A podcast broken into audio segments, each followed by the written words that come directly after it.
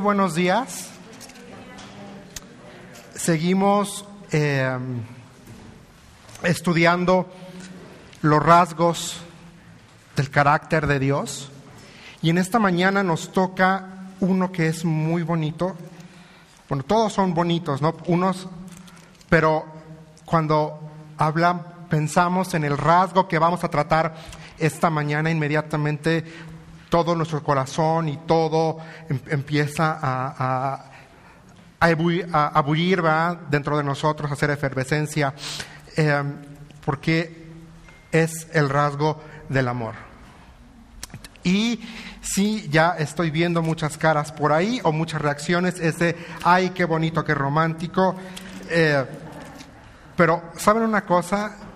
El amor de Dios está bien ligado con su santidad, con su gloria, porque Dios es amor.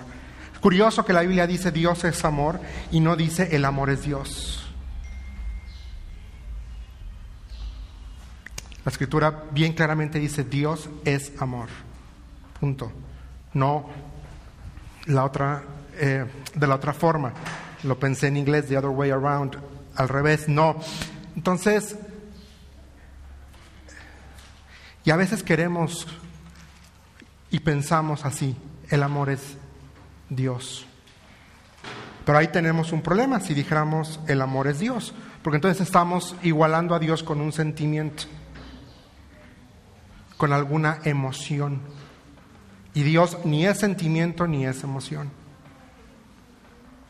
Vamos a orar. Señor, estamos tan agradecidos por este tiempo. Señor, gracias porque eres bueno.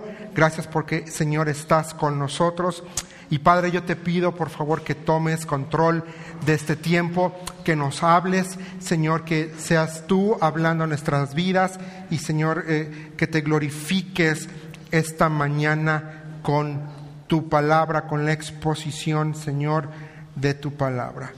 Padre, eh, tu palabra es verdad, así lo creemos. Padre, yo estoy pidiendo que cada persona bajo el sonido de mi voz te pueda escuchar, a ti hablar, que te pueda escuchar, Señor, a ti ministrar, a ti, Señor, hablar a nuestros corazones y que podamos, papá, salir el día de hoy em, con un sentimiento de asombro, pero más que un sentimiento, con una convicción y un compromiso, Señor, de tu persona.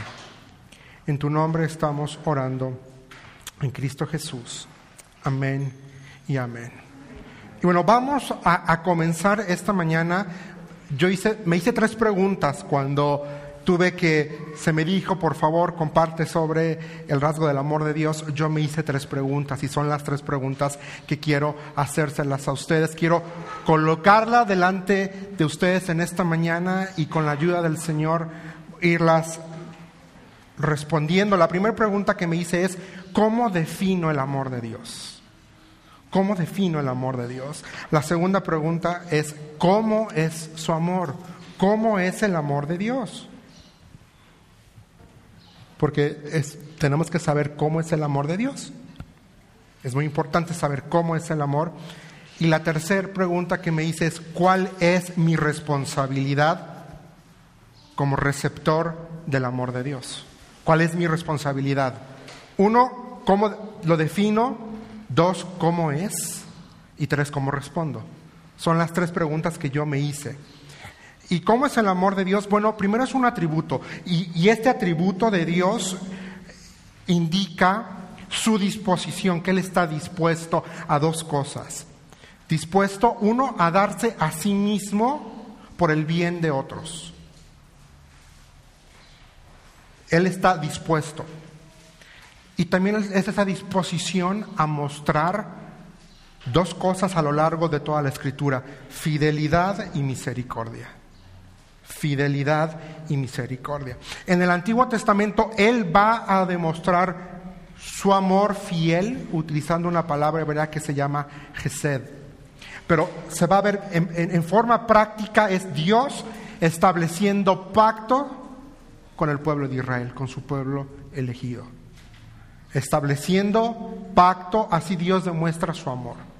Y uno de los ejemplos más bonitos de cuando Dios establece este un pacto de fidelidad que evidencia su amor es justamente cuando Noé y su familia salen del arca y Dios despliega en el, en el cielo el arco iris. Y dice: Y este es mi pacto, y nunca más voy a destruir la tierra con agua.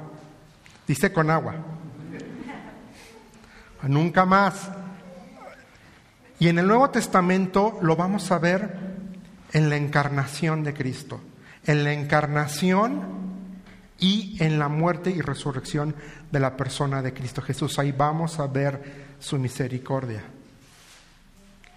Juan nos dice a los suyos, el verbo era Dios y el verbo estaba con Dios.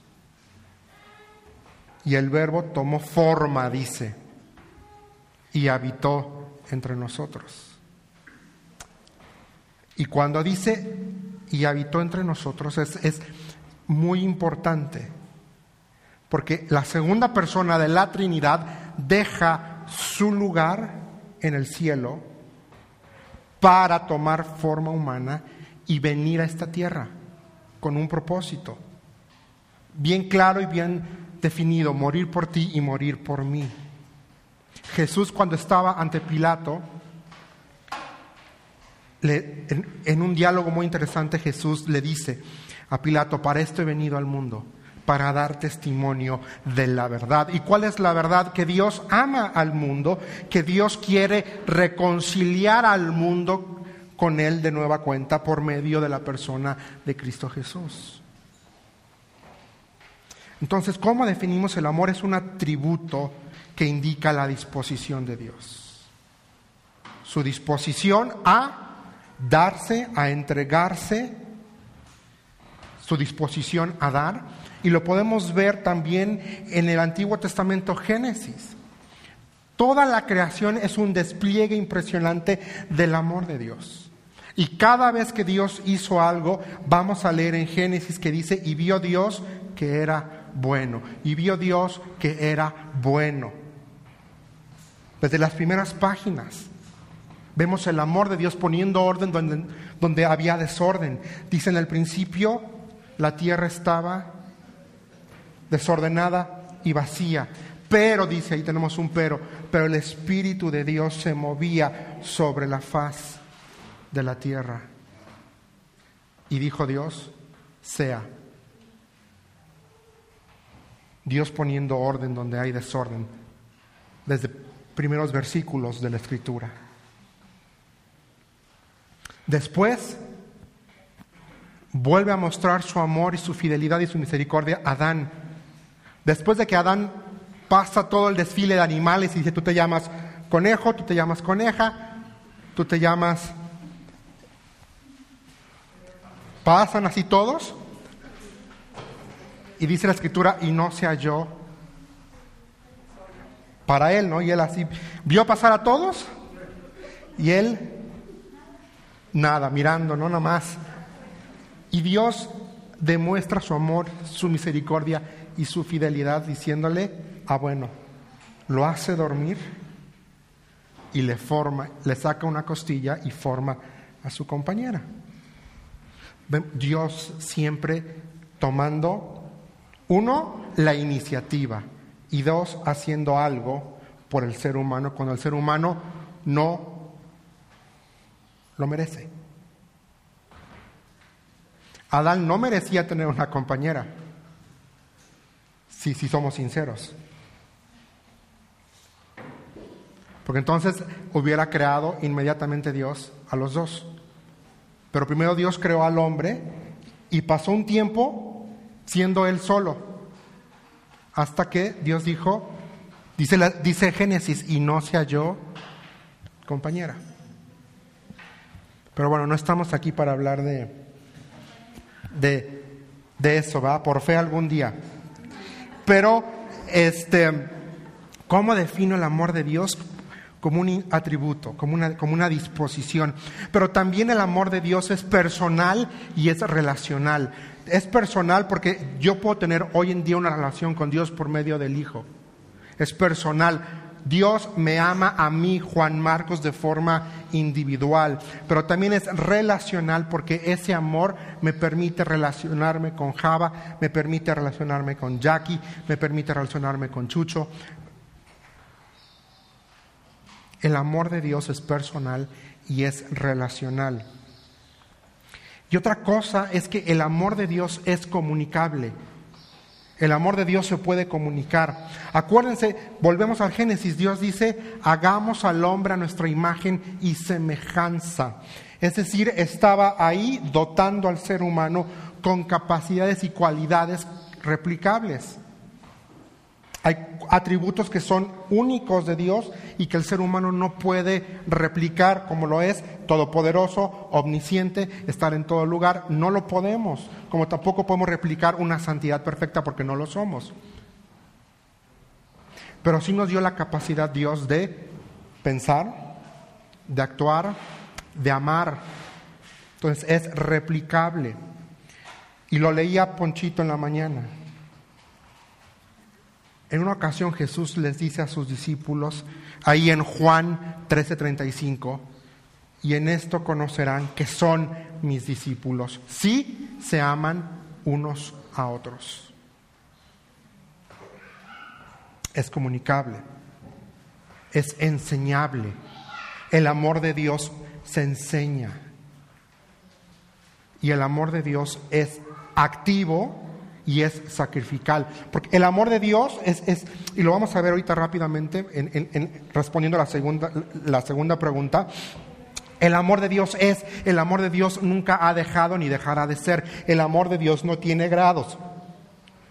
Es decir, no es como el nuestro. Así. Que hoy estoy acá y, hoy y al rato puedo estar arriba y luego nos, sacan de onda y no entendemos nada. Pero es sacrificable también, porque Él se entregó, Cristo se entregó a sí mismo. Ahora, ¿cómo es su amor? ¿Cómo es el amor de Dios? Estoy pensando en esta ocasión y ya no me dio tiempo, pero hay una canción y Anabelita la ha de saber y quizá muchos de ustedes, yo la cantaba cuando era niño. Decía, ya, ya, la están tarareando, ¿verdad? Tan alto que no puedo estar arriba de él, tan bajo que no puedo. Yo, bueno, yo canto horrible. Abajo de él, tan ancho que no puedo estar. Tan grande es el amor de Dios. Y, y esta tonadita sencilla enseña, encierra una gran verdad. ¿Cómo es su amor? Pues prácticamente no, lo, no es medible en términos que tú y yo podamos comprender al 100%. Ahora, el, el amor de Dios tiene objeto. Y quizá ustedes, mis hermanos que están casados, pueden relacionar esta cosa, este principio, perdón, así, de una forma rápida. ¿Cuál es el objeto de tu amor, Java, en tu familia? El objeto de tu amor. No el objetivo, en tu familia. ¿Cuál es, quién, quién es el objeto de tu amor? Tu esposa. Sí, pero estoy hablando en tu familia. Tu esposa. Él es el ella es el objeto de tu amor. Te casaste con ella porque la amabas. Y permaneces con ella porque la amas. Y después de tu esposa, ¿quién viene? Tus hijas. Ese es el objeto del amor de cada uno de ustedes que son padres y madres y que están casados. De igual forma, Dios tiene un objeto de amor. Y primero es Él mismo. Él mismo. Él se ama a sí mismo.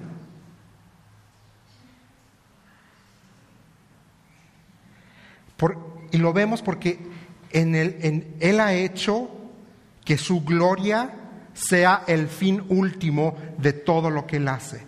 Toda la obra de Dios apunta a que la gloria se la lleve Él.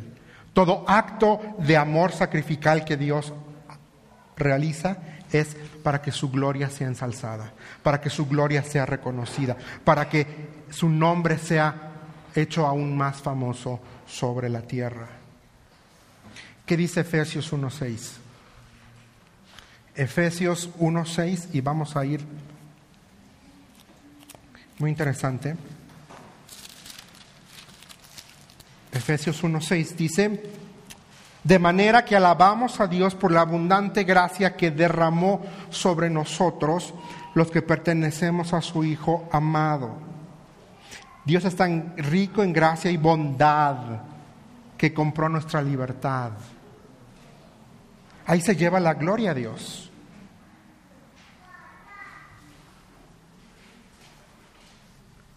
¿Ven la conexión? Alabamos a Dios porque Él derramó su gracia y es una gracia llena de amor. Para alabanza de su gloria también dice la escritura. ¿Qué dice Romanos 11:36? Romanos 11:36 dice, no, ¿cómo?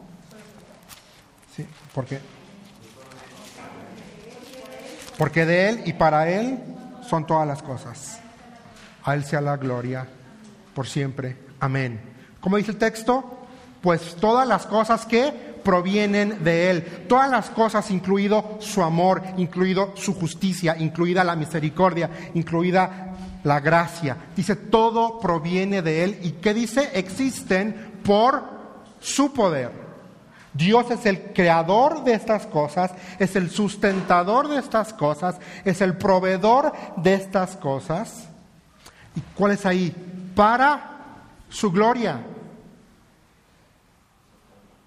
El autor de Romanos nos dice, por esa razón, porque todo proviene de Él y todo es sustentado por Él, eso nos debe de llevar a que le demos toda la honra y toda la gloria a Dios. Por esa razón. Y vemos, vamos a ver esta relación de amor en, la en Dios Padre, Dios Hijo y Dios Espíritu Santo. Dios Padre ama a Dios Hijo. Cuando Jesús es bautizado por Juan el Bautista y desciende como, saben los cielos, y desciende como forma de paloma, se escucha una voz y dice, este es mi Hijo amado en quien tengo complacencia.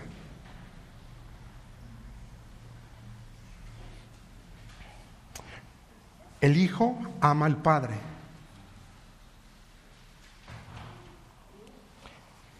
Cristo ama a Dios Padre. Jesús, orando al Padre, en una ocasión les dice, pidiendo por sus discípulos, dice, que sean uno como tú y yo somos uno. Y este amor del Hijo por el Padre va a estar desde que Jesús era un niño chiquito. Acuérdense cuando se quedó discutiendo con los eruditos de la ley cuando era niño, que José y María se fueron y yo hasta el día de hoy no me entra cómo se, se, agarraron así y dos días después y el, y el chamaco dónde está.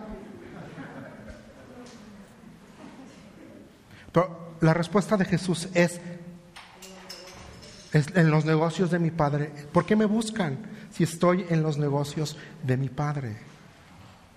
Un niño de 12 años. Pero Jesús demostró esta relación de amor con el Padre.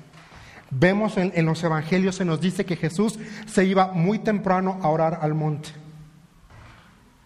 Otra vez, otra ocasión, Jesús antes de morir está en el jardín, en el huerto, diciendo, angustiado, diciendo, no quiero morir, pero que no se haga mi voluntad, sino sometido. Ah, ¿Ven esta relación? Ahí está, está presente. Pero también la creación es objeto del amor de Dios. Dios ama la creación. ya lo vimos, empezamos, todo lo que Dios hace es bueno. Génesis 1.31. Y vio Dios que era bueno. Y vio Dios que era bueno. Que nosotros torzamos lo que Dios es, ese es otro boleto. Pero todo lo que Dios hizo fue bueno. Vamos al Salmo 104. Salmo 104, versículo 31. Para poder ir a lo práctico. Entonces, por eso estamos corriendo. Salmo 104, versículo 31. Dice,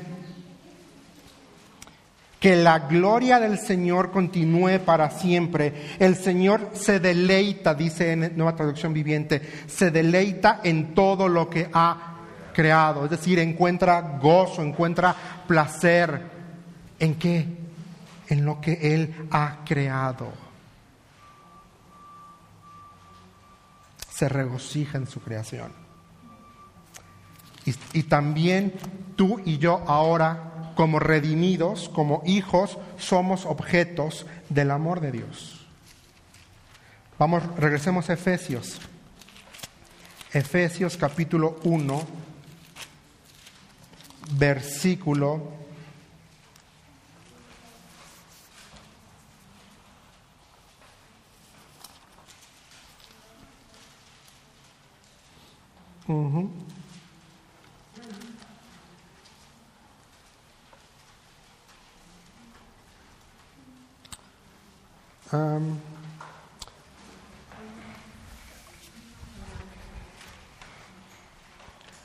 desde el 3. Dice, toda la alabanza sea para Dios, el Padre de nuestro Señor Jesucristo, quien nos ha bendecido. ¿A quién? ¿A quién está hablando aquí el, el apóstol? A ti y a mí como la iglesia.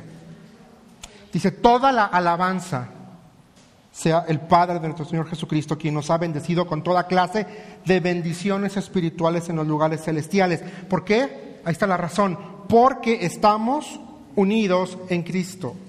Incluso antes de haber hecho el mundo, ¿qué dice? Dios nos amó. ¿Y qué otra cosa? Y nos eligió en Cristo. ¿Para qué? Para que seamos santos e intachables a sus ojos. Ahora somos objeto del amor de Dios de una forma especial, pero no por nada bonito que tú y yo hayamos hecho. Somos el objeto del amor de Dios ahora como creyentes por mérito de la obra de Cristo Jesús en la cruz del Calvario. Cuando Dios te ve y Dios me ve, nos ve por medio de los ojos del Hijo y por la obra y por el sacrificio de Cristo Jesús. Por eso nos ve como aceptados, nos ve redimidos. Aunque muchas veces mi vida aquí en la tierra con mis acciones, sabemos, ¿no? No voy a terminar la frase. Sabemos.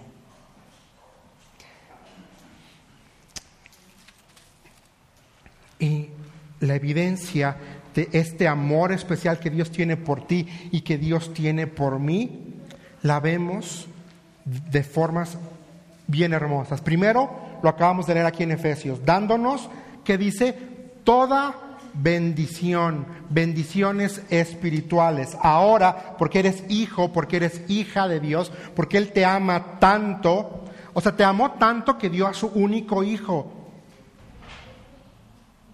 no te borró ni me borró de la faz de la tierra, aunque debería de haberlo hecho. No lo hizo. Entonces, ¿cómo podemos ver la evidencia de este amor especial? Uno, ideando y formulando nuestra paz por medio de la reconciliación en la obra de Cristo Jesús, en la cruz del Calvario. ¿Qué dice segunda de Corintios 5? Segunda de Corintios 5:10. Segunda de Corintios 5.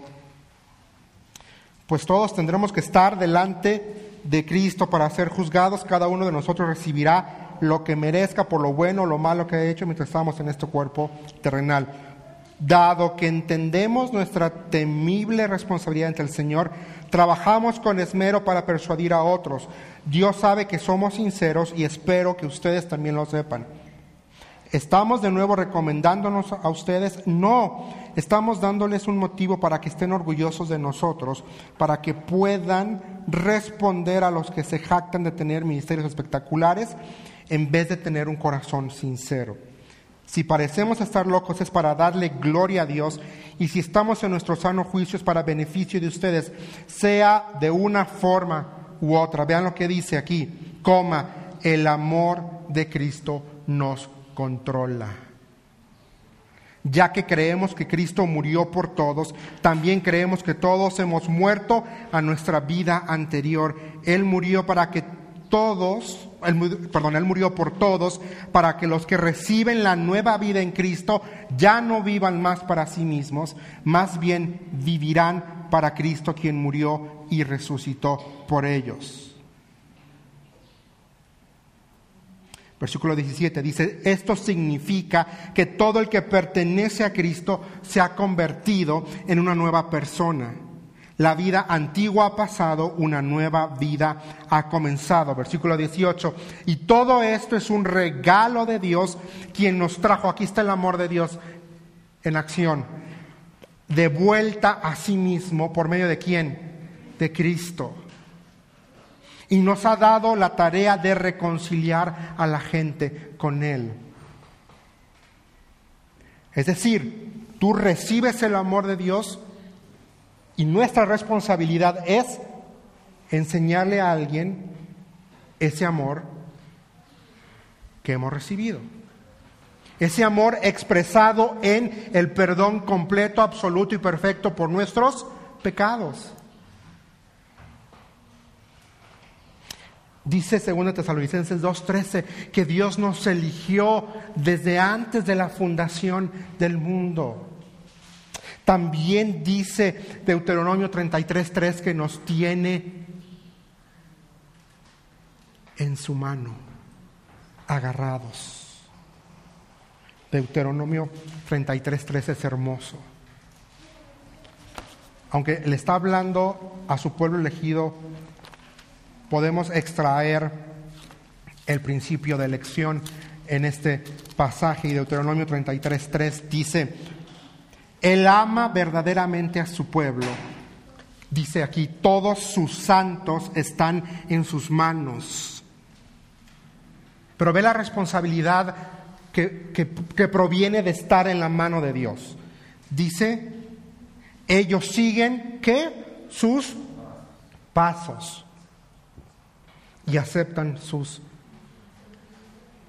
enseñanzas. Pero a veces nos quedamos nada más con esta linda noción romántica de Dios me tiene en su mano. Dios me tiene cubierto con su amor.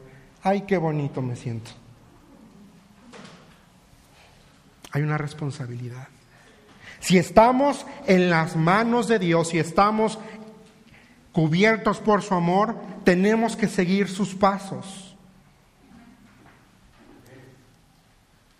Y yo no veo a Jesús en los evangelios ignorando al necesitado. Yo no veo a Jesús en los evangelios diciendo, ay, este por diosero que se vaya a un lado, huele feo. Yo no veo a un, Jesús en los evangelios haciendo acepción de personas. Veo a un Jesús interactuando con el, con el, necesitado. Veo a un Jesús supliendo necesidades. Veo a un Jesús sanando. Veo a un Jesús dando vida. Veo a un Jesús resucitando muertos. Veo a un Jesús dándole de comer al hambriento. Veo a un Jesús interesado por la gente. Y luego dice ahí el texto, y aceptan sus enseñanzas. Y esta mañana en el curso de discipulado decía algo muy interesante. Aquí Chucho. Y, y- pensaba, me quedé pensando en eso que dijo. Que hay a veces que decimos, no es que yo no estoy de acuerdo con esto, no, yo no estoy de acuerdo con eso otro. Y-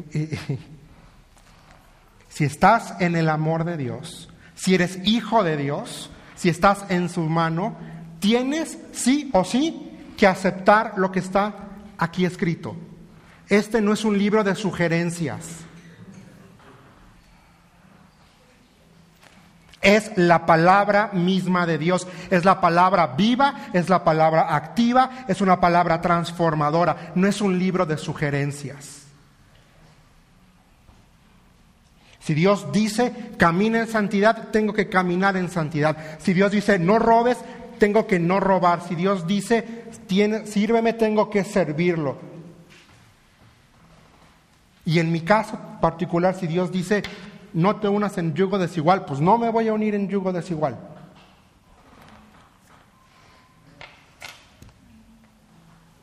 No es un libro de sugerencias.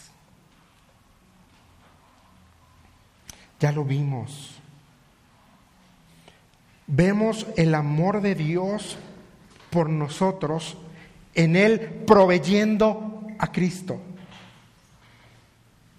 Vemos el amor de Dios por nosotros prometiendo un Salvador. Desde Génesis 3, cuando el ser humano cae, ahí cuando Dios está hablando y está diciéndole al hombre y a la mujer, les está leyendo la cartilla y les está diciendo lo que va a suceder como consecuencia de su desobediencia. Versículo 15 dice, y pondré hostilidad entre tú y la mujer, y entre tu descendencia y la descendencia de ella. Su descendencia te golpeará en la cabeza y tú le golpearás en el talón. Y esto es lo que en teología se conoce como el protoevangelio, la primera mención al evangelio. Aquí Dios le está diciendo a la serpiente, va a venir alguien que va a vencerte. Y Cristo en la cruz aplastó, venció la muerte, perdonó los pecados. Desde página, capítulo 3 de la escritura, Dios prometiendo, Dios prometiendo, Dios enviando un Salvador. Así es el amor de Dios por nosotros. Y luego lo envió. Lo envió. ¿Qué dice Tito 3, 4 y 5? Vamos rápido a Tito.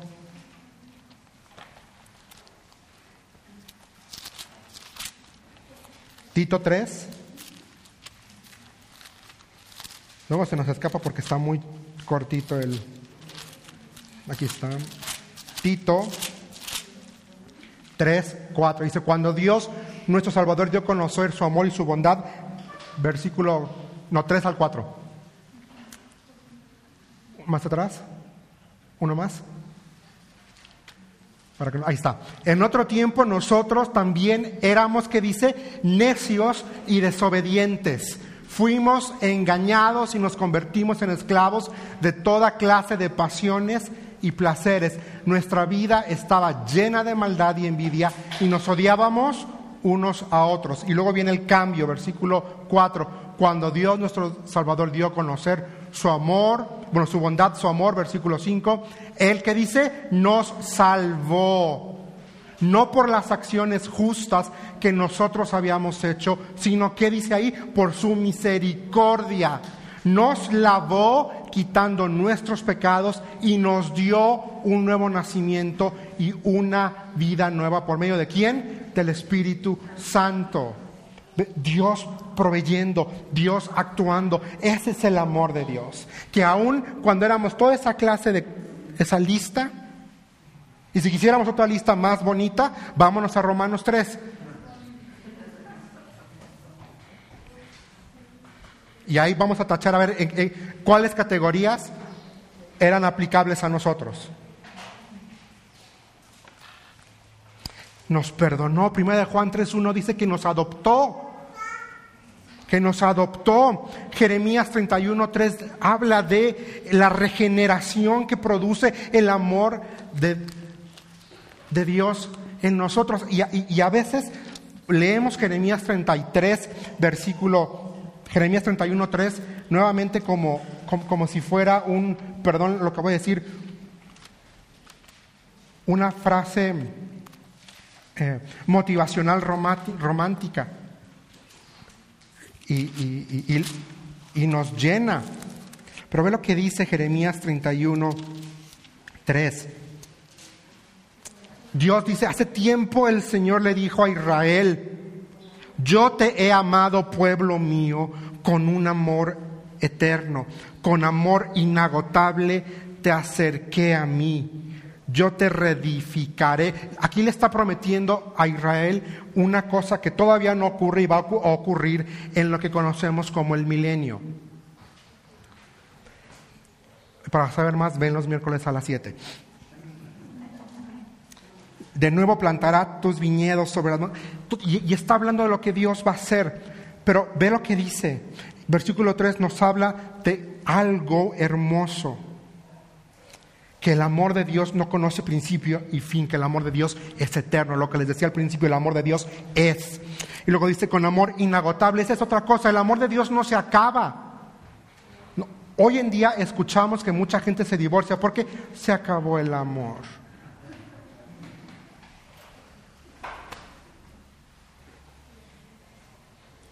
se me acabó. Oye, aquí dice, por eso no, por eso dije, la Biblia no dice el amor es Dios.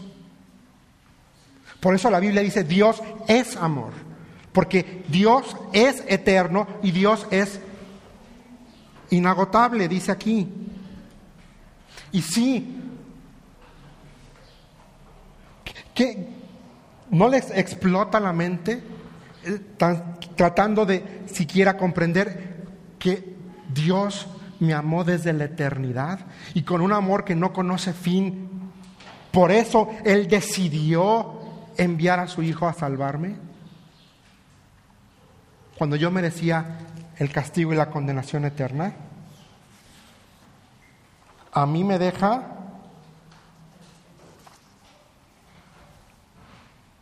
sorprendido.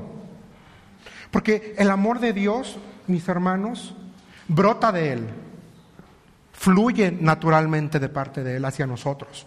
No hay nada en ti y en mí que nos haga por naturaleza ser amables o amados, vamos a ponerle así.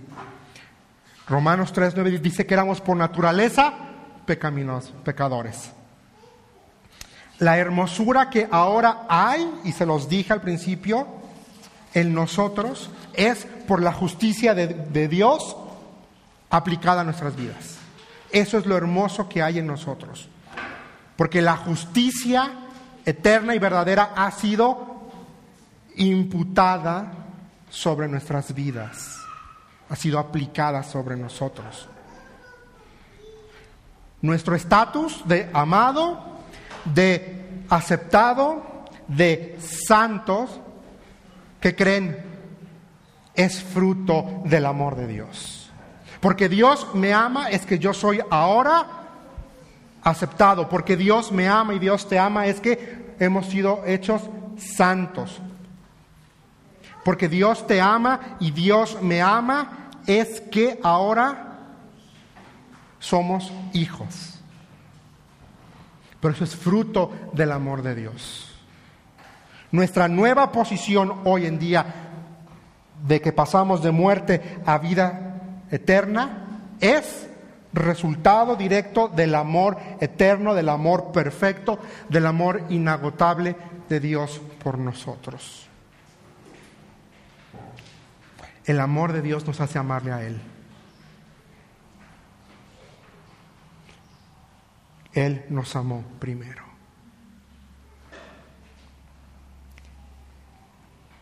Ya lo vimos, Dios siempre toma la iniciativa. Cuando estábamos muertos, dice Romanos, en nuestros delitos y pecados, Dios nos amó. Cuando estábamos muertos, Él dio el primer paso. Él se acercó. El amor de Dios es eterno, no, no conoce ni principio y no tiene fin, dice con amor eterno. El amor de Dios es inmutable, no cambia. Es inalterable, es invariable, no tiene grados, no hace distinción.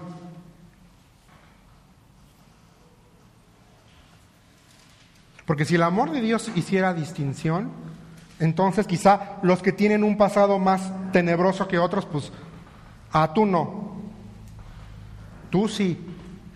Y es curioso que nosotros sí hacemos eso. ¿No? A la persona que tal, tal, tal, tal, tal, tal, lo tratamos de lejitos, ¿no? Y a la persona que quizás su currículum pecaminoso no es tan desastroso, ah, bueno, este, nosotros sí lo hacemos. Nosotros sí lo hacemos. Hay un pasaje, me lo puedes poner ya aquí, Oseas, capítulo 14, versículo 4.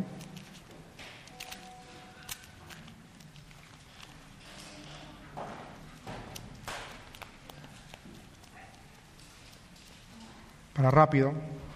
Oseas 4, Oseas 14, 14, 4, Dios hablando otra vez a, a su pueblo, dice, entonces el Señor dice, entonces yo los sanaré de su falta de fe. Mi amor no tendrá límites porque mi enojo habrá desaparecido para siempre. Está hablando de lo que Dios va a hacer con Israel en un futuro, pero el principio es aplicable a nosotros. Dios tiene la capacidad de darnos fe, pero ve ahí lo que dice, el amor de Dios hacia nosotros no tiene límites. Y dice ahí, porque mi enojo habrá desaparecido para siempre. Y el enojo de Dios por el pecado que había en tu vida y había en mi vida desapareció por completo gracias a la obra y al sacrificio perfecto de Cristo en la cruz del Calvario. Amén y amén.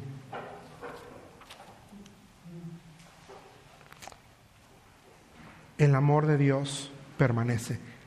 Es un vínculo que no puede ser disuelto, no se rompe. Voy a responder ahora sí la última pregunta.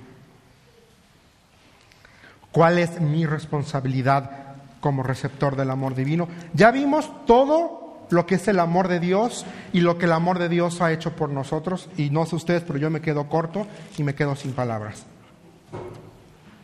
Pero también dijimos que el amor de Dios es replicable. Hay aspectos del amor de Dios que tú y yo podemos, y no solamente podemos, según lo que vamos a leer ahorita, estamos obligados a reproducir.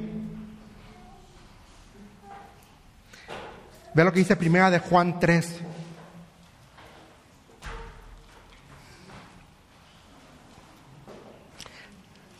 Tres, once. Este es el mensaje que ustedes han oído desde el principio. Aquí Juan está hablando a la iglesia. Quiere decir que la iglesia había escuchado esto desde que la iglesia es iglesia.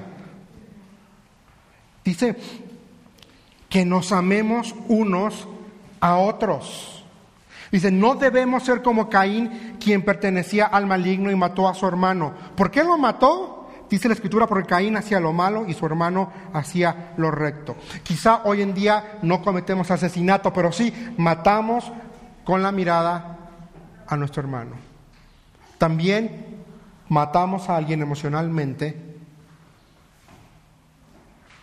alejándolo, diciéndole tú no. Yo sí me junto con ellos, pero contigo no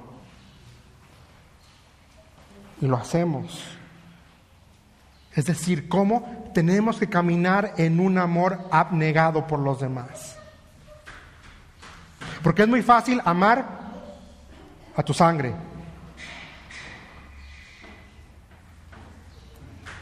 Eso es muy fácil. Pero a ver, ama al que te hizo una tranza. Ama al que te dio la espalda. Ama. Y nosotros hicimos eso con Dios. Cuando desobedecimos en el jardín. Y aún así Dios nos amó. Versículo 14 dice, si amamos a nuestros hermanos en Cristo, ve lo que dice, eso demuestra que hemos pasado de muerte a vida. Pero el que no tiene amor sigue muerto. Es decir, una evidencia de que Cristo está en nosotros es el amor. Y, no es, y en este contexto no es un amor de sentimiento, es un amor demostrable y tangible.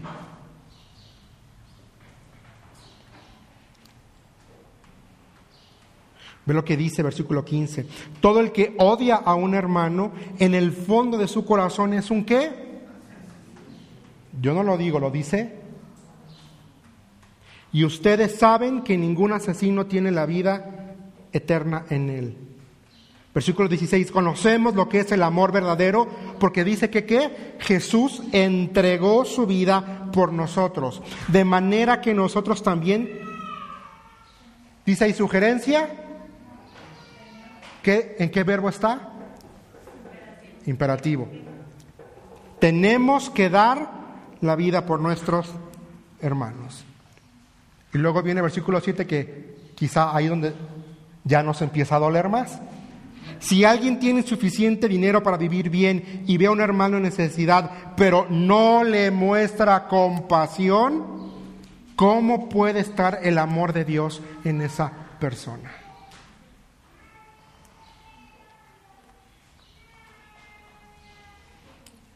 Wow. ¿Cuál es mi responsabilidad? Uno, caminar en amor. Dos, amar de hecho y de verdad. Ve lo que dice versículo 18. Queridos hijos, que nuestro amor no quede solo en palabras, dice NTV. Mostremos la verdad por medio de nuestras acciones. Nuestras acciones demostrarán que pertenecemos a la verdad, entonces estaremos confiados cuando estemos delante de Dios nuestras acciones demostrarán. No esperes a que el que te ofendió te venga a pedir perdón. Tú toma la iniciativa, ve, habla y di, creo que sucedió algo entre nosotros, estamos mal, arreglémoslo. Damos gracias a Dios porque en esta iglesia tenemos ¿cómo le llamamos? Se me fue el nombre, la canasta de, amor. Se me fue el nombre, pero tenemos una canasta de amor que sirve para demostrar de una forma práctica nuestro interés por las personas.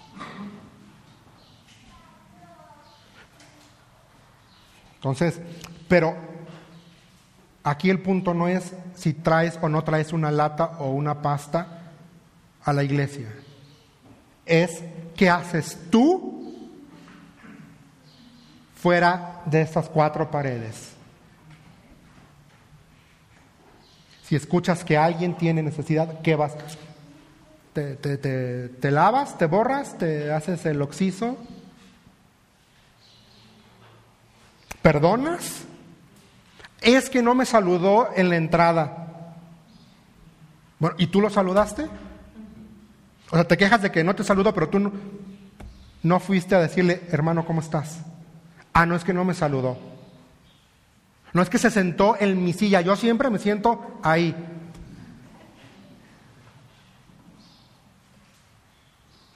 Perdón, son tonterías, perdón la palabra. Y hacemos un escándalo de tonterías. Vamos a, a capítulo 4 de ahí de Primera de Juan.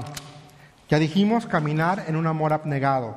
Dos, amar de hecho y de verdad. Tres, amar continuamente.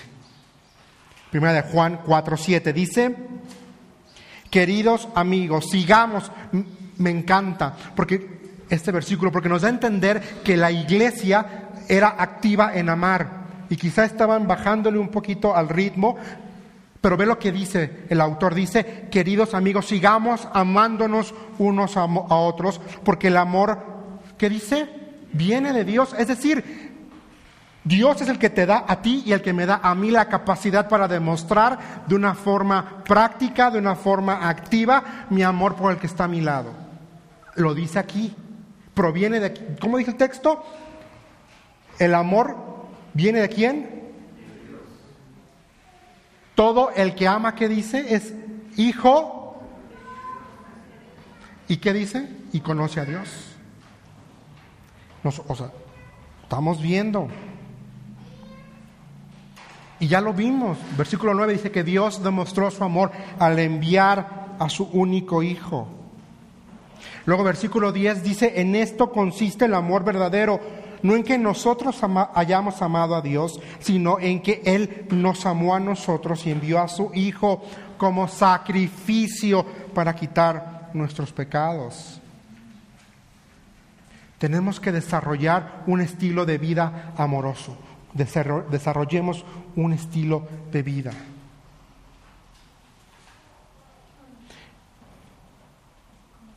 Ve lo que dice versículo 11.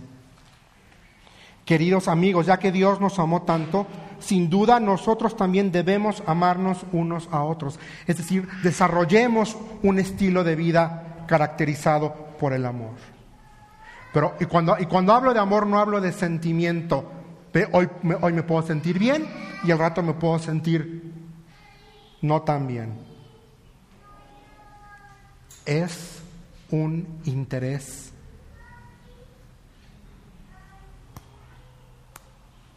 activo y práctico.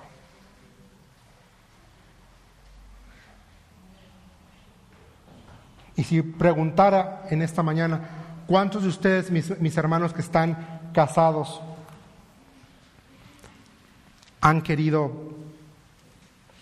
abortar. Quizá, no, no me respondan, quizá muchos dirían, yo, yo, yo he sí querido, yo en algún momento he querido zafarme, abortar la misión. Pero ¿qué los ha retenido? El amor. Porque han entendido que no es una emoción han entendido que es una decisión y todos los días invierten ustedes en construir, en fortalecer ese vínculo. Que como todo hay días buenos y hay días malos. Pero el hecho de que sigan casados y sigan aquí me, dice que, bueno, así como le echan interés en su matrimonio, echémosle interés con el que está a nuestro lado, con el que está a nuestro lado. Y termino con esta idea. Amar es una respuesta de agradecimiento. Amar es una respuesta de agradecimiento. Ve lo que dice Primera de Juan 4, 19 nos amamos unos a otros porque Él nos amó primero. ¿Qué está diciendo el texto realmente? Que ellos sí se amaban. No dice, ámense unos a otros porque Él nos amó. Como dice, nos amamos. Nos amamos. Está hablando en tiempo presente nos amamos, nos amamos. El reto es ese, ¿a quién le vas a demostrar hoy tu amor? Yo recuerdo, y siempre lo, ya con este ejemplo estoy terminando, cuando a mamá Tencha la la diagnostican con, con cáncer. Yo recuerdo, estábamos en el consultorio del oncólogo y ahí afuera ella me dijo, no vamos a llorar por esto, Juan. No vamos a llorar por esto. ¿Por qué a mí no me puede dar cáncer? ¿Quién me he creído yo para suponer que a mí no me puede dar cáncer? Y su oración fue, Dios, voy a, vamos a enfrentar esto, pero por favor, con todo respeto lo dijo, no me hagas tratarme en un hospital público. Ella le, tenía miedo a, Ustedes quizá muchos no saben, pero mamá Tencha fue misionera por muchos años en una comunidad de Hidalgo, se llama Tecozautla. Ellas dos, mamá Tencha y tía Carolina, fueron las primeras mujeres que llevaron el Evangelio a ese pueblo. Les enseñaron a leer, les enseñaron a cocinar y la vida de esa gente cambió por el Evangelio. Se fundaron mamá y tía Carolina fundaron ocho iglesias en esa zona. Entonces, cuando decidimos que íbamos a confiar en Dios y dijimos, bueno, vamos a hacer las quimioterapias y buscamos un lugar eh, y estas iglesias, mis hermanos, perdón lo que voy a, lo, digo con todo respeto, eran campesinos. Este lugar Tecozautla. Pues ellos, mis hermanos, ofrendaron. Y nosotros no tuvimos que sacar un peso de nuestro bolsillo para pagar las quimioterapias. El Señor respondió, el Señor proveyó. Pero a mí lo que más me pudo es que estos hermanos campesinos demostraron su agradecimiento por la labor de mi madre de llevarles el Evangelio, respondieron ofrendando, supliendo. Durante todo el cáncer de mi mamá, va a sonar feo lo que voy a decir, pero comimos de terceros. En mi casa no se cocinó. Cada tercer día venía alguien que decía, les trajimos esto de comer, les trajimos esto de comer. Es, eso es amar al que está a mi lado. Y un testimonio impresionante es Empezábamos, si no me equivoco, fue la primera ofrenda para la quimioterapia. Un día llegó a la librería un, joven, bueno, un señor, preguntando por mamá. Le dijimos que no, pues que, que, nos disculpara, que no podía. Y él dijo, bueno, quiero darles esto. Y trajo un sobre con su nombre. Y dijo, quizá no se acuerda, pero hace más de 30 años vine a Querétaro solo a buscar salir adelante. Y la hermana Hortensia me habló de Dios, me enseñó de Dios, me ayudó y me apoyó y la semana pasada el Señor puso en mi corazón el venir a buscarla. Sé que no es mucho y entregó un sobre con dinero. Eso es amor. Eso es agradecimiento. Y nosotros, tristemente como iglesia, a veces no lo replicamos.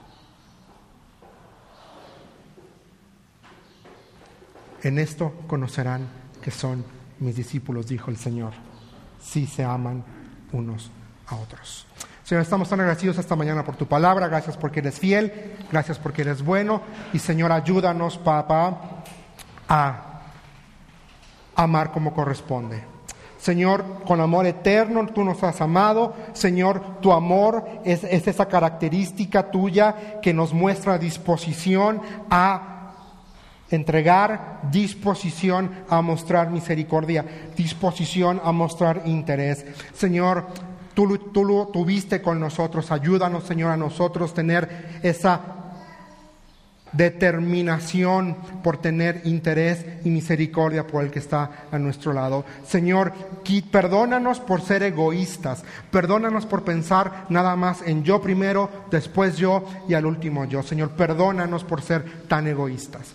Papá, ayúdanos a perdonar al que está a nuestro lado. Señor, ayúdanos a ser activos en demostrar que te amamos a ti, amando al que está a nuestro lado de una forma práctica, Señor. Padre, gracias por tu palabra. En tu nombre estamos orando en Cristo Jesús. Amén y amén.